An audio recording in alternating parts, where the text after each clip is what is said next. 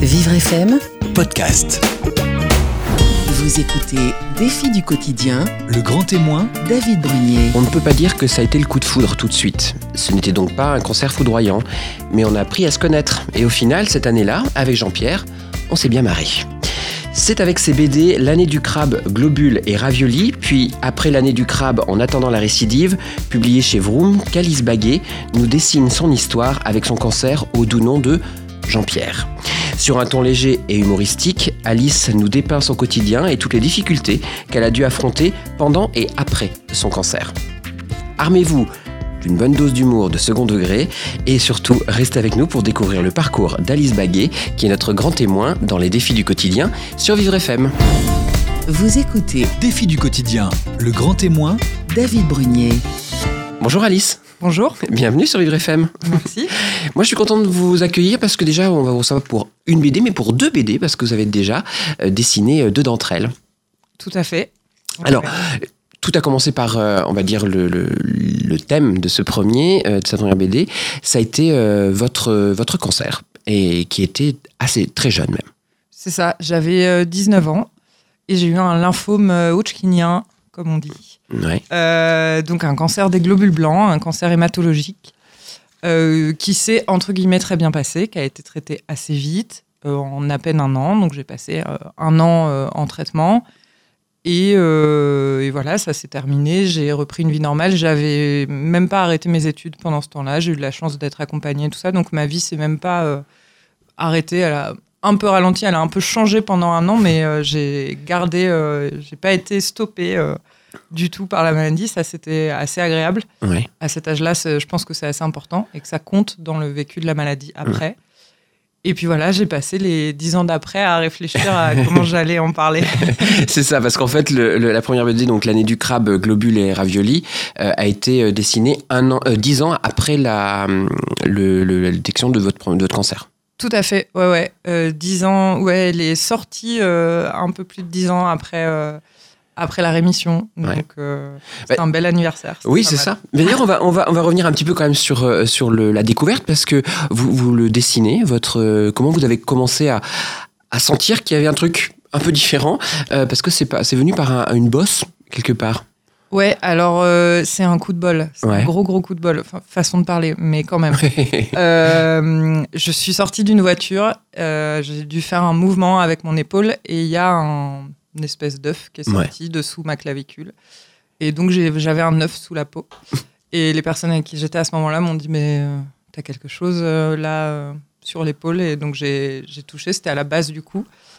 Et en effet, il y avait quelque chose. Donc on est allé d'abord chez un médecin qui s'inquiétait que ce soit un anévrisme et qui m'a donc envoyé aux urgences euh, directement. Et aux urgences, alors à ce moment-là, je connaissais pas le terme, mais aux urgences, j'ai été admise en service d'oncologie. Mhm. et donc euh, à ce moment-là, j'étais pas, euh, j'étais pas chez moi, j'étais pas chez mes parents. C'est pas mes parents qui m'ont qui m'ont emmené à l'hôpital, c'est les parents de mon copain de l'époque. Et, et par contre, le service d'hôpital a appelé mes parents et tout ça. Donc même si personne m'a parlé de cancer euh, à ce moment-là, euh, mes parents, ils ont bien bien su tout de suite euh, de quoi de quoi il s'agissait. Enfin, en tout cas, de ce Ils ont compris. soupçonnait. Ouais. Ils ont ils ont compris assez vite. Euh, en tout cas, ils ont su que c'était entre guillemets grave, même Ouais. si je j'aime pas trop ce terme-là, mais voilà. Et puis moi, bah, je me suis demandé, en allant à l'hôpital, j'ai senti en effet que c'était un truc un peu déterminant. Euh, je me suis demandé si ma vie jusque-là, ça allait, au cas où je meurs euh, avant le lendemain. D'accord, Et je me suis dit que oui, ça allait bien. d'accord. Et puis, euh, je me suis dit que si ça continuait, c'était pas plus mal. Et, c'était un bon point de départ. Ouais, c'était un bon point de Quand on fait ce constat-là euh, à 19 ans, il Ouais. reste plein de temps après où on a l'impression que peut-être on n'aurait pas pu l'avoir tout ce temps-là. Et ça, c'est quand même assez précieux au quotidien. ouais. Même si on oublie. Mais Il y a un certain un vrai recul, d'ailleurs, c'est ce qu'on retrouve dans, dans vos dessins de toute manière, mais euh, un vrai recul sur la vie, sur les, les choses qui vous arrivent, parce que au début, on, alors je sais pas si on peut dire que vous n'êtes pas touché, je, je pense pas qu'on puisse aller jusque là, mais euh, on a ce sentiment en tous les cas que les choses arrivent, vous les prenez, vous dites bon, on va voir. Tout à fait.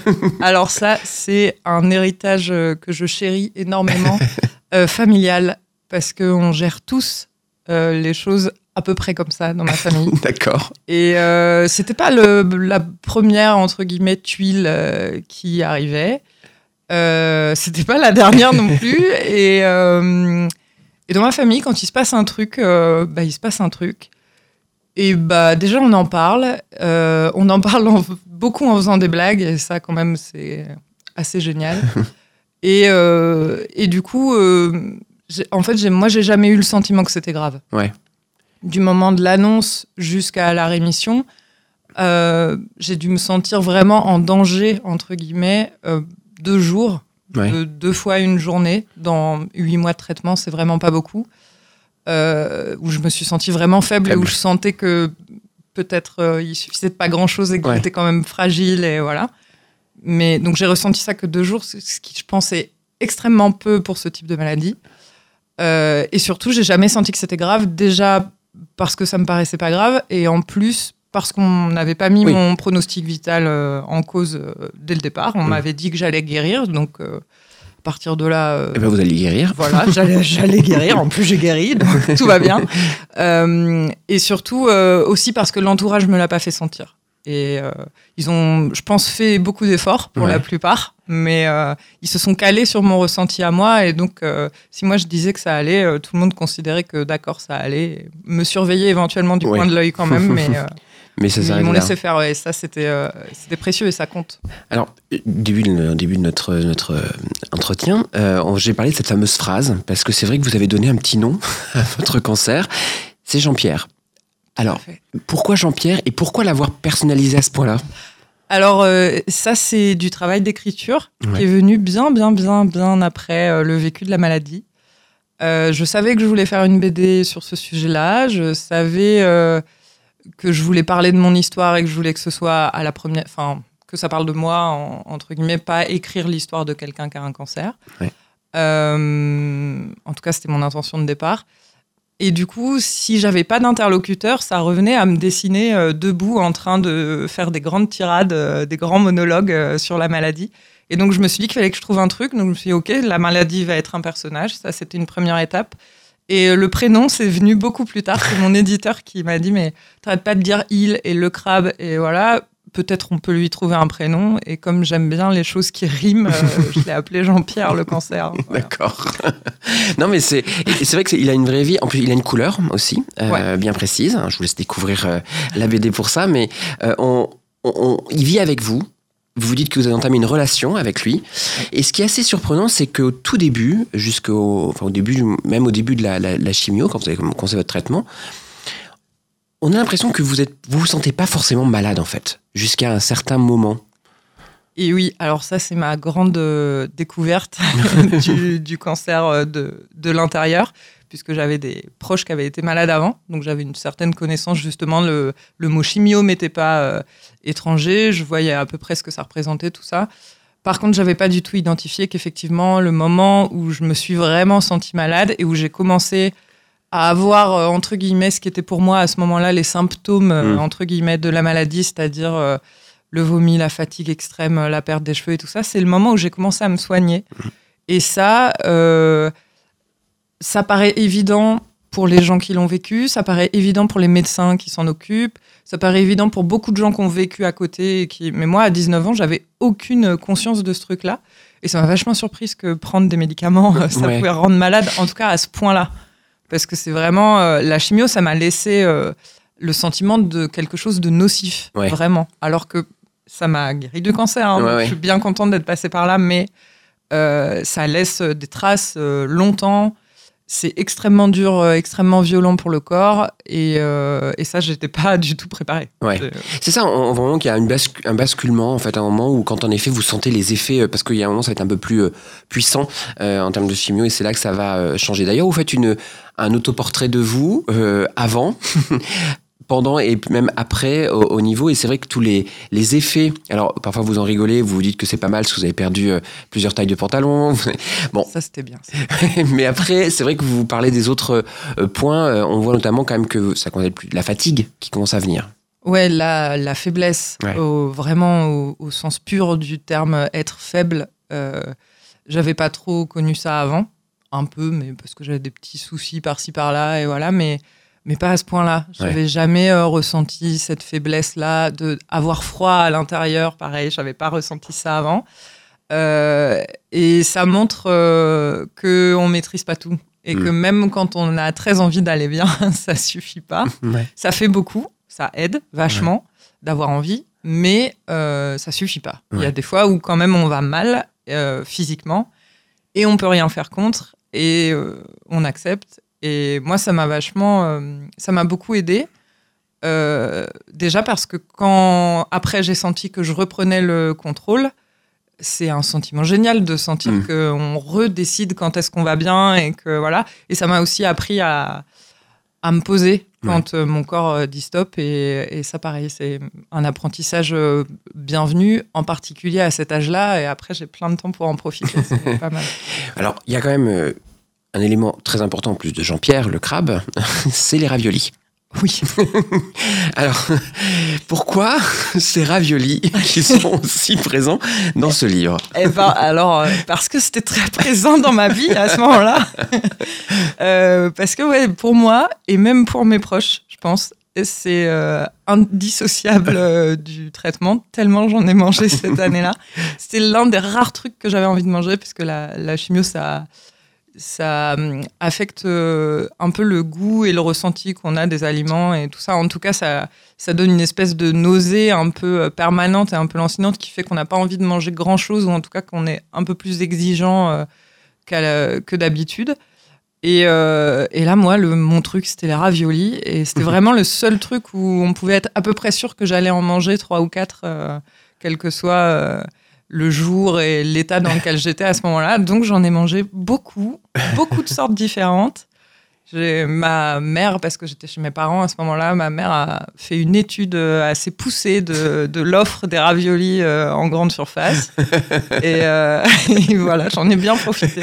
Oui, et j'en profite toujours d'ailleurs. Ça reste un, un peu, c'est un peu une madeleine. Ouais, C'est- pas de ouais, Madeleine ouais. de Proust. Ouais, c'est ça. C'est, c'est d'ailleurs, je je vais pas tout dévoiler, parce qu'il faut quand même lire ces deux BD, parce qu'il faut lire les deux.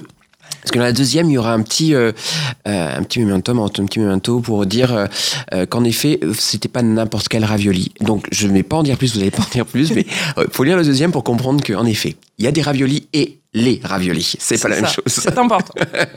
En tous les cas, donc là, ça va partir. À partir de ce moment-là, vous allez quand même avoir envie de vous débarrasser de Jean-Pierre, parce que Jean-Pierre, il est bien sympa.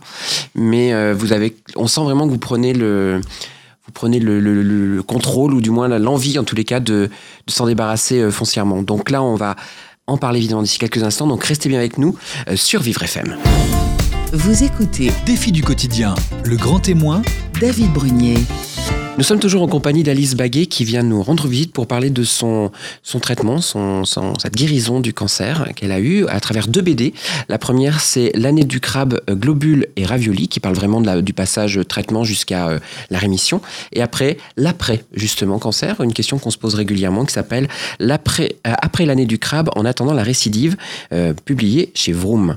Alors, Alice, on a, on a des on a vu en effet que vous aviez un peu personnalisé. Il y avait Jean-Pierre, ce, ce- ce cancer qui était là avec vous, qui quand même euh, plus la chimio, qui est arrivé, les traitements qui ont duré huit mois. Et en effet, dans le livre, à un moment, je, vous le disais, mais on, a l'impression qu'il y a une prise de conscience en disant bon, ok, il y a des choses, euh, Jean-Pierre il est là, mais à un moment ou à un autre, bon, j'ai peut-être envie quand même de m'en débarrasser. C'est ce qui s'est passé. Qu'est-ce qui a été un peu le déclencheur?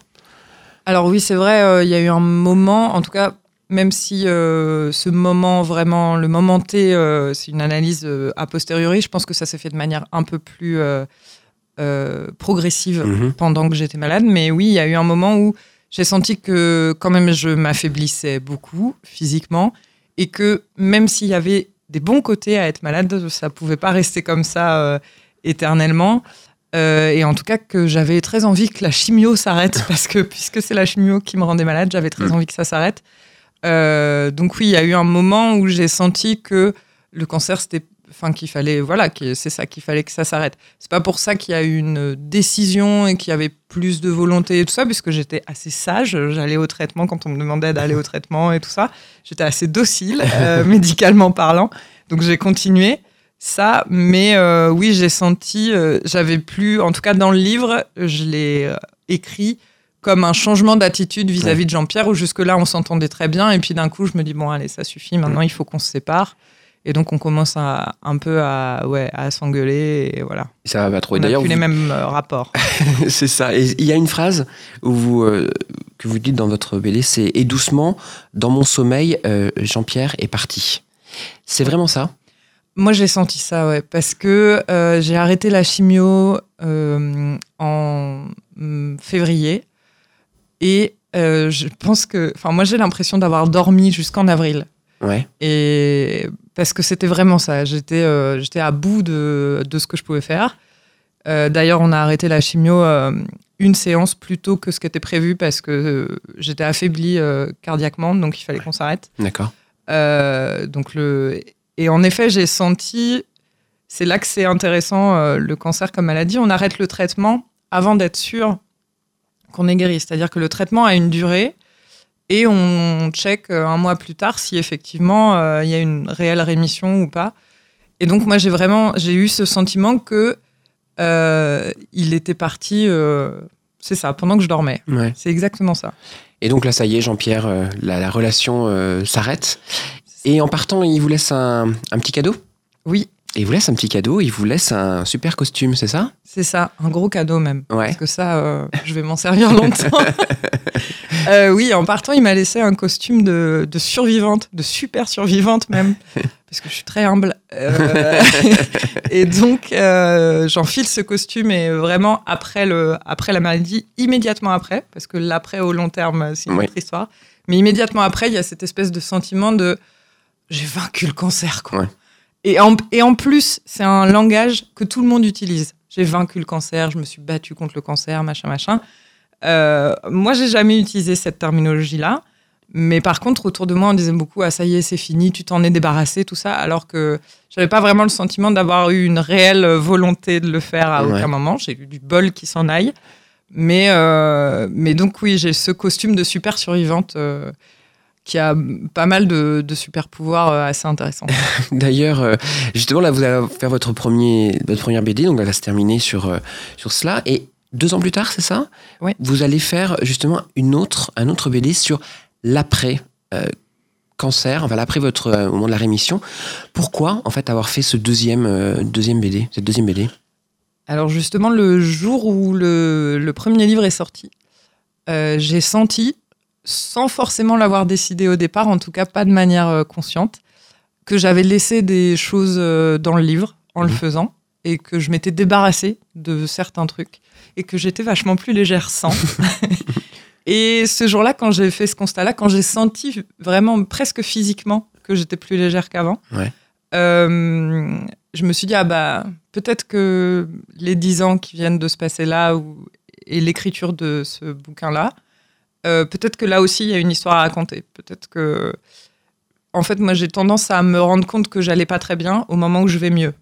Et donc là, ce jour-là, je me suis dit, ah tiens, je vais beaucoup mieux. Et ah, si je vais mieux, c'est peut-être que j'allais pas, Pas si, bien bien, que ça. avant. Ouais. Alors, j'allais quand même très bien, Mhm. c'est-à-dire que déjà physiquement, j'allais très bien, même s'il y a des séquelles euh, de chimio, euh, c'est rien que n'ont pas les autres, et voilà, c'est un peu de fatigue, le cardio qui a beaucoup baissé, donc, euh, donc moins de résistance et tout ça, euh, un système immunitaire euh, pas performant du tout, mais bon, euh, c'est pas grave, on s'en arrange. Euh, mais par contre, euh, donc physiquement, ça allait, hormis quelques pépins, et euh, moralement, ça allait aussi. Enfin, en tout cas, j'avais l'impression qu'il n'y avait pas de, que Ouais. ça, oui, que ça allait plutôt bien. Mais il y a quand même eu un travail à faire après, pendant euh, donc dix ans. Donc c'est quand même pas rien au final. Mais c'est surtout que c'est le, il y a ce mot un peu, euh, c'est vrai qu'on ne sait pas trop ce qu'on met derrière parfois euh, quand on ne connaît pas. C'est le mot de rémission. euh, et puis peut-être la possibilité de pouvoir, enfin, de la reprise qui pourrait revenir, d'être Ouais, ouais, la récidive. la récidive, La voilà. fameuse. Donc ça, c'est un mot qui on le sent dès le début du deuxième, en tous les cas, BD, et le mot un peu fatidique qui, qui, qui marque. Ouais, parce que je pense que c'est un mot euh, que les médecins sont obligés de prononcer. Ils doivent signer un truc quelque part, je suis sûre. Euh, un pacte de. On, on doit dire ce mot-là aux patients parce que, euh, parce que ça fait partie de la maladie et parce que c'est justement pour ça qu'elle est encore considérée comme très très grave et qu'elle fait très peur à beaucoup de gens. C'est parce que c'est une maladie déjà qu'on contrôle peu. Euh, qui est assez dévastatrice dans certains cas, et qui en plus peut revenir. Mm. C'est-à-dire que c'est pas la varicelle. Ouais. C'est pas une fois qu'on l'a eu, on est tranquille. Euh, et donc, euh, ce mot de récidive, moi, on me l'a dit très tôt. Surtout que dans les cancers hématologiques, c'est quand même assez fréquent. Donc, donc, on me l'a dit très tôt. On, on en a toujours parlé. Ça n'a jamais été un tabou, même avec mes proches et tout ça. Ça a toujours été assez, assez ouvert là-dessus. Mais du coup, ça a cet effet un peu, entre guillemets, pervers euh, que, qu'on ne se sépare pas vraiment de Ouais. Jean-Pierre. Et que même s'il est parti, on se dit, ah, peut-être il va revenir. Ouais. Ça peut être vécu par certains comme une angoisse. Il y a beaucoup de gens qui m'en ont parlé après, qui m'ont dit, mais moi, je me sens avec une épée de Damoclès euh, au-dessus de la tête euh, parce qu'on m'a dit récidive et que j'ai l'impression que ça va arriver demain et dès qu'il se passe un truc, je prends ma tension et ça m'angoisse beaucoup. Et ça, ça peut aussi, comme ça a été le cas pour moi, être euh, euh, une éventuelle, entre guillemets, promesse Mm. de revenir à cette vie euh, de malade qui, par certains côtés, était plus simple des fois que la vie qu'on a quand on est guéri. La Plus vie qu'on retrouve. Plus structurante. Euh, Il y a une très belle image que vous avez, euh, dans, je trouve, dans le, le deuxième euh, tome. C'est quand vous êtes, on voit que vous êtes construite à un moment avec ces petites pierres que vous mettez, et puis il y en a d'une couleur un peu différente qui représente Jean-Pierre. Et, Ouais. et en effet, on enle- vous enlevez les petites briques euh, de couleur, euh, de couleur, il reste plus que les autres. Il y a des petits trous en fait dans votre, ce que vous êtes en fait. Ça. que vous êtes construit à ce moment-là, enfin vous, êtes, euh, vous étiez jeune, donc c'était le moment de la construction euh, de la personne, même si toute la vie, mais et c'est vrai qu'on se dit bah oui, il y a ces trous, faut les combler. Tout à fait. Il faut les combler. Et, Mm. euh, ou, ou pas. Oui. Mais en tout cas, ça rend euh, fragile. Ça rend un peu bancal. Et euh, pour le coup, ça, en en ayant parlé avec beaucoup d'anciens malades, euh, c'est quasi systématique. Ce besoin, soit de changer quelque chose dans sa vie, soit de faire autre chose, soit de. Enfin, on sent qu'on a changé, qu'on est différent, ni en mieux, ni en moins bien, ni voilà, mais on sent qu'on est fondamentalement différent. Et ça, pour le coup, je me rappelle très très bien, mais très précisément, je pourrais le dessiner, je crois, du moment où je suis sortie de la voiture, euh, j'étais avec ma maman, et où je lui ai dit, euh, je sens que je suis pas pareille. Ouais. Et, euh, et, et vraiment, euh, là pour le coup, on contrôle rien du tout. On sent qu'on n'est plus la même personne, plus tout à fait. Il y a des restes, il y a des bons restes hein, quand même, mais on a changé euh, fondamentalement. Et ça, ça, ça déstabilise énormément. Mm. Alors, euh, ça donne aussi euh, de l'élan, ça donne le courage, le courage ou l'envie, en tout cas, de faire des nouveaux trucs et voilà. Et à certains âges, je pense que c'est considéré comme un second départ. Ça aide beaucoup de gens à rentrer dans l'entrepreneuriat, à, lâcher un boulot pour en prendre un nouveau, à changer euh, son couple, à Mhm. changer sa famille, à changer voilà. Ça encourage plein de gens à faire des changements, mais moi à 19 ans, ça m'a beaucoup, euh, ça m'a un peu perdu. Ouais. J'étais plus très sûre. euh, je, je savais que j'avais changé, mais je savais pas pour devenir quoi. Mm. Et J'ai mis longtemps à trouver. Bah, en tous les cas, ce, qui est sûr, c'est que vous avez eu besoin de continuer à parler de Jean-Pierre et de votre cancer pendant un, un moment, un bon moment, en parler Ouais. régulièrement. Ça, c'était pour le continuer à le faire un petit peu vivre quelque part avec vous ou c'était quoi là le Alors ça, euh, ça pareil, j'ai été très surprise euh, de le partager avec beaucoup de gens qui ont vécu la maladie. Euh, c'est euh, ce sentiment que moi j'avais le sentiment que le entre guillemets le seul truc un peu rock'n'roll, un peu intéressant dans ma vie, c'était Jean-Pierre. Ouais. Et, euh, et j'avais l'impression que mon identité c'était que ça euh, à ce moment-là. Ouais. Et, et pourtant, j'avais d'autres trucs intéressants. hein. J'avais un frère handicapé, tout ça, j'avais des trucs. hein, mais, mais non, à, ce moment-là, j'avais l'impression qu'il y avait que ça qui était un peu intéressant à propos de moi, qui était un peu original, qui sortait un peu de l'ordinaire. Ça faisait des histoires cool à raconter, des blouses d'hôpital, euh, ouverture Oui. des culottes moches, tout ça, tout ça. ça fait des très bonnes histoires. Ouais. Ça anime très bien les soirées. euh, quand on a le bon public, parce que euh, Oui. c'est quand même un sujet particulier, mais et du coup j'avais ouais j'avais l'impression que ça me définissait quasi intégralement. Ouais. Euh, il m'a fallu du temps pour comprendre que oui euh, j'avais été malade du cancer et que ça faisait partie de mon identité, que ça en fera toujours partie, Mais euh, je suis plein d'autres choses. Et ça, ouais, il m'a fallu super longtemps pour accepter ça et pour euh, le comprendre et pour trouver quoi d'autre. Et partir un peu de la, par- aller de l'avant en tous les cas. Ouais. C'est d'ailleurs c'est ce mot euh, récidive. euh, vous, allez avoir votre cheville pendant un bon moment. D'ailleurs, on va on va découvrir tout ce que ça implique et tout ce que ça va euh, vous donner comme envie de faire parce que vous allez avoir plein de projets. On va voir parfois euh, un peu euh, rocambolesques, mais euh, c'est ce qui vous définit et on va les découvrir évidemment d'ici quelques instants sur Vivre FM. Vous écoutez Défi du quotidien, le grand témoin, David Brunier. Nous sommes toujours en compagnie d'Alice Baguet qui vient nous narrer ou plutôt nous, nous expliquer, nous montrer euh, ces euh, deux BD qui s'appellent L'année du crabe, euh, globule et ravioli, où là elle traite plutôt de l'aspect de la maladie et du traitement de son cancer. Et puis le deuxième qui un sujet un peu moins traité parfois, mais qui est aussi tout ainsi intéressant, c'est après l'année du crabe, en attendant la récidive, parce qu'en effet, il y a cette, euh, ce mot qui, qui, qui débarque à un moment de récidive en disant bah oui, parce que on a réussi à, à guérir, enfin, à- on a rémission, mais il peut y avoir une récidive, il faut faire attention, il faut vérifier. Et de ce fait, vous allez avoir un statut, un statut bien particulier qui s'appelle le statut ALD. C'est quoi? Alors, ça, c'est la, c'est la Sécu. Ouais. Euh, c'est euh, le statut LD, ça veut dire affection de longue durée.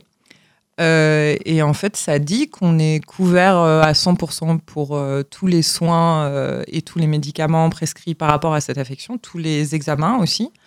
Et ce, pendant une période, ça dépend de- du diagnostic et ça dépend des maladies et tout ça. Mais moi, en l'occurrence, c'était 10 ans.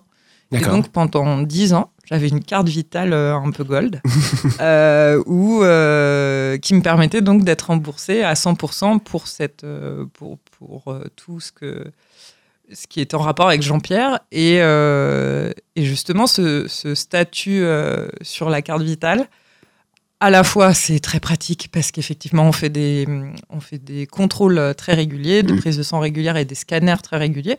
Tout ça, ça a un coût. Donc, on est bien content de ne pas avoir à, à avancer les frais. Euh, et, euh, mais ça donne aussi une fenêtre de temps pendant laquelle, oui, on est guéri, mais au cas où ça reprenne, Ouais. on est couvert.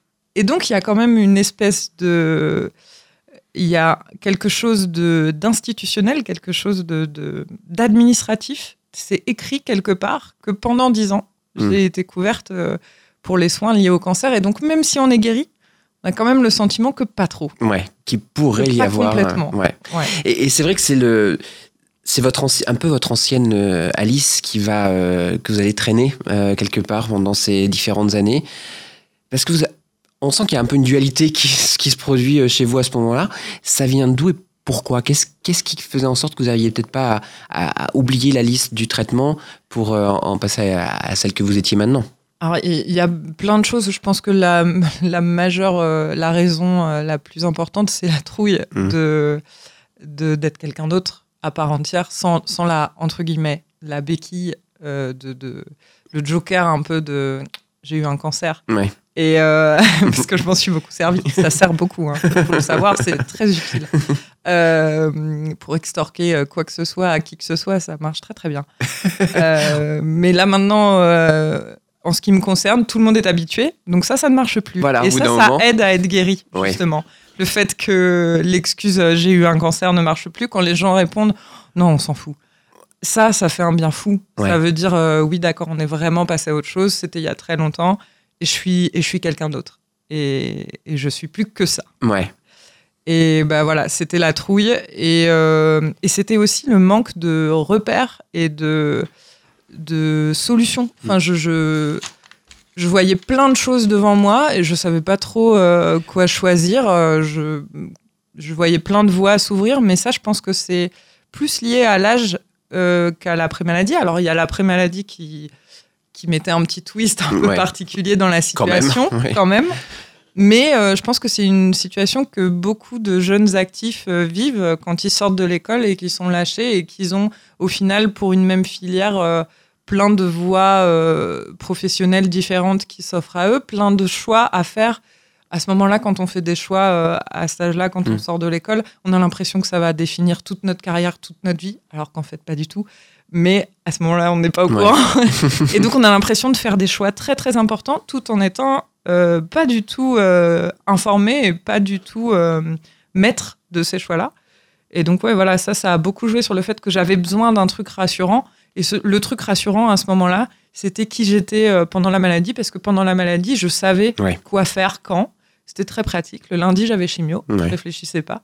Ouais, l'agenda était déjà bien défini Voilà. et, et c'était facile. Et on me disait quoi faire, et voilà. Et puis personne me mettait de, entre guillemets, de pression euh, sur euh, qu'est-ce que tu vas faire plus tard et tout ça. Là, ce que j'avais à faire plus tard, c'était guérir et point barre. Ouais. Et ça, c'était assez confortable au final. Alors justement, c'est la première euh, envie, ça va être un peu de sauver le monde, donc euh, ou apporter le, le bien-être, le bonheur un peu quelque part. C'était euh, une petite euh, vous dire voilà, bah, mon tour aussi, euh, je peux faire plein de choses bien ou Ça, ça, c'est l'humilité, ça. C'est mon humilité légendaire. Ouais, c'était euh, bon. Bah maintenant que j'ai guéri du cancer, euh, donc je vais euh, éradiquer la famine premièrement, euh, puis la maladie et rendre tous les gens heureux euh, Ouais. sur toute la planète. C'était un peu ça le. mais ça a été compliqué. Enfin, vous êtes rendu C'était compte. compliqué, ça a été- ouais. Vous êtes rendu compte ça va être très C'est compliqué. toujours un peu compliqué. Mais par contre, il y a, il y a quand même un, un élément euh, sur lequel on, on voit, vous, on parlait du statut euh, ALD, mais il y a autre chose, autre chose qui, qui vient, et, et vous l'exprimez en tous les cas dans votre BD, c'est on, on vous dit quand même quelque part que euh, si vous voulez donner votre sang, hum, bah non. Si un jour je veux faire peut-être un don de... Bah non. Donc en fait, il y a toujours quand même ce, ce petit, un petit coin de la tête, euh, bah, je peux pas faire comme tout le monde quand même. Ouais, c'est ça. Tout à fait. Il y a toujours un petit moment, euh, mais même encore maintenant, hein, il y a des, il y a des moments de la vie euh, quotidienne où ah oui, c'est vrai, j'ai eu un cancer. Alors entre temps, on oublie, Ouais. c'est-à-dire qu'on n'y pense pas tous les jours et voilà. Mais il y a des moments dans la vie où oui, on se rappelle que ah, j'ai eu un cancer et que donc c'est particulier et que donc en effet, je suis pas entre guillemets comme tout le monde. Euh, donc en effet, tous les dons euh, de sang, de moelle osseuse, euh, d'organes éventuellement, tout ça, ça c'est c'est proscrit. Euh, et ça a un petit côté. euh, Enfin, moi, je, je l'ai écrit comme ça dans le livre et je l'ai un peu vécu comme ça. Moi, ça m'a un peu vexé parce que j'étais très. euh, j'ai- eu le temps de donner mon sang une fois à mes 18 ans, juste avant d'être malade. D'accord. Très contente d'avoir eu le temps de le faire une fois. Euh, mais moi, ça me frustre de savoir que moi, je peux pas alors que j'ai envie, que j'ai pas peur des aiguilles, que j'ai la. Entre guillemets, j'aurais eu la santé pour le faire. Ouais. Euh, donc, je- par contre, je comprends tout à fait euh, Oui, non, c'est pas un jugement, mais c'est sur le. cas. Mais, mais ouais, il y a un petit côté frustrant et il y a un petit côté de. Oui, quand même, tu as été malade à un moment. Alors, euh, certes, tu l'es plus, mais on sait jamais. Jamais. Et c'est ce petit on sait jamais ou, qui, du coup, fait que c'est difficile. En tout cas, ça nécessite un Mm. boulot, un travail sur soi de passer à autre chose. Alors c'est ce fameux droit à l'oubli. Il y a eu des, des lois qui sont passées un petit peu aussi sur euh, notamment sur ce qui est prêt bancaire. Mais moi j'aimerais venir sur un, un élément qui a un petit peu fait basculer quand même dans ce, dans ce deuxième opus, c'est euh, la fameuse rando. Euh, parce que c'est quelque chose de fami- familial, hein, la, ran- la randonnée. Ouais, ouais, de familial et puis depuis très longtemps. Ouais. Depuis tout petit, on part l'été, plus ou moins longtemps, faire une balade en montagne avec des sacs à dos, des tentes, voilà. Et là vous avez décidé de le refaire, de vous remettre à la rando. Bon, ça n'a pas été si simple que ça. Non, ça a été un échec euh, cuisant. la première, ça a été vraiment. Et ça aussi, je m'en, ah, pareil, je m'en rappelle de manière extrêmement précise parce que ça a, ça a été extrêmement violent pour moi de sentir que j'étais guérie, mais que j'étais cassée. Et ça, c'est super dur euh, de, de comprendre que, enfin, non, on, on comprend très vite Mm. euh, ce qui se passe, mais c'est super dur d'accepter. Et, euh, et à la fois de dire euh, oui non je suis pas malade euh, arrêtez tous de vous inquiéter et voilà je, je- on est passé à autre chose et tout ça et en même temps marchez pas trop vite parce que là je peux pas Je veux suivre.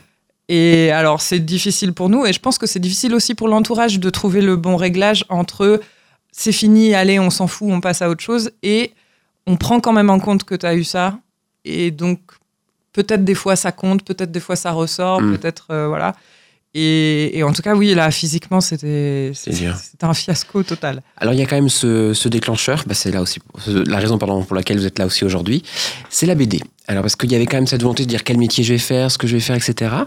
Et Ouais. puis on sent qu'à un moment il y a cette envie de, de, de- de dessiner, de faire de la BD qui, qui vous prend.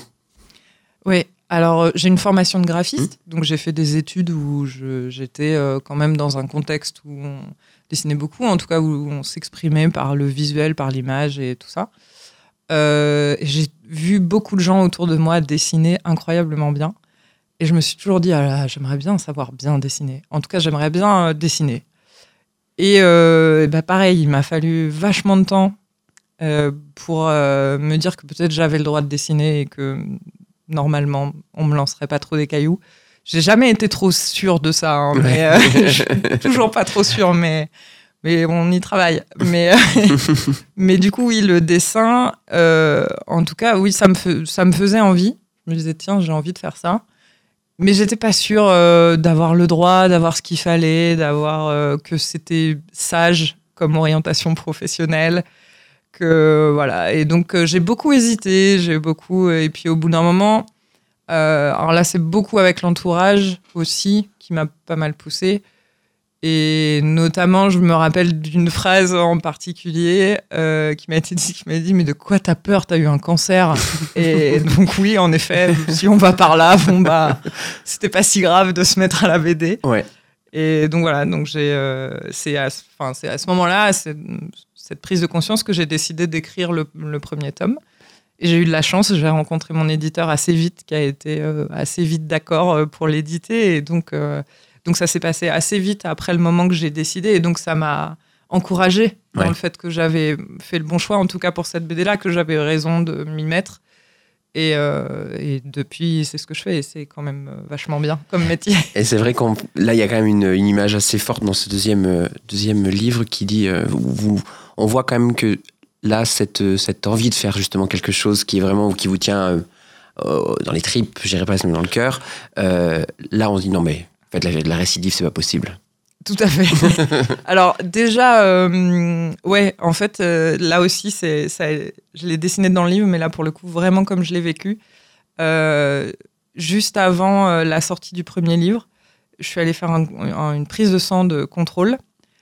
Et pendant qu'on était en train de me prendre mon sang, je me suis dit, mais là, si on me diagnostique une rechute maintenant, déjà, je vais avoir l'air cruche d'aller en dédicace, dédicacer un livre sur le cancer et sur le fait que je suis guérie en ayant un cancer. Euh, ça va être ridicule, premièrement, et en plus, ça va pas être super pratique. Et donc, je me suis, j'ai vraiment senti, pareil à, à l'intérieur, que c'était la première fois que j'avais mieux à faire que d'avoir un cancer. Ouais. Et ça, c'était cool. Bon en tout cas c'est quoi les projets euh, qui, qui viennent là? Il y en a ou pas? Il y en a. euh, Il y a une, euh, une troisième BD qui est en écriture. D'accord. Euh, maintenant que j'ai bien fait le tour de mon propre nombril et de mon vécu, j'aimerais bien parler du vécu des autres. Ouais Et donc j'ai choisi un vécu dans lequel je peux absolument pas me projeter, d'accord qui est celui de garçon homosexuel parent. Donc je vais parler de la GPA. D'accord et ben Comme je suis aucun des trois, normalement, normalement, il y aura pas trop de mon vécu à moi dans le livre. D'accord. Mais en tous les cas, c'est un, un beau sujet. On sera ravis d'en discuter sur Vivre FM, puisque c'est des différences et on aime justement ce type de, euh, de travail. Merci d'avoir été avec nous, Alice. Merci à vous. C'est un plaisir vraiment de vous avoir. Je vous conseille de lire ces deux euh, BD qui, justement, l'une après l'autre, euh, se complètent parfaitement. Merci, à très bientôt. Au revoir. Au revoir. Vivre FM Podcast.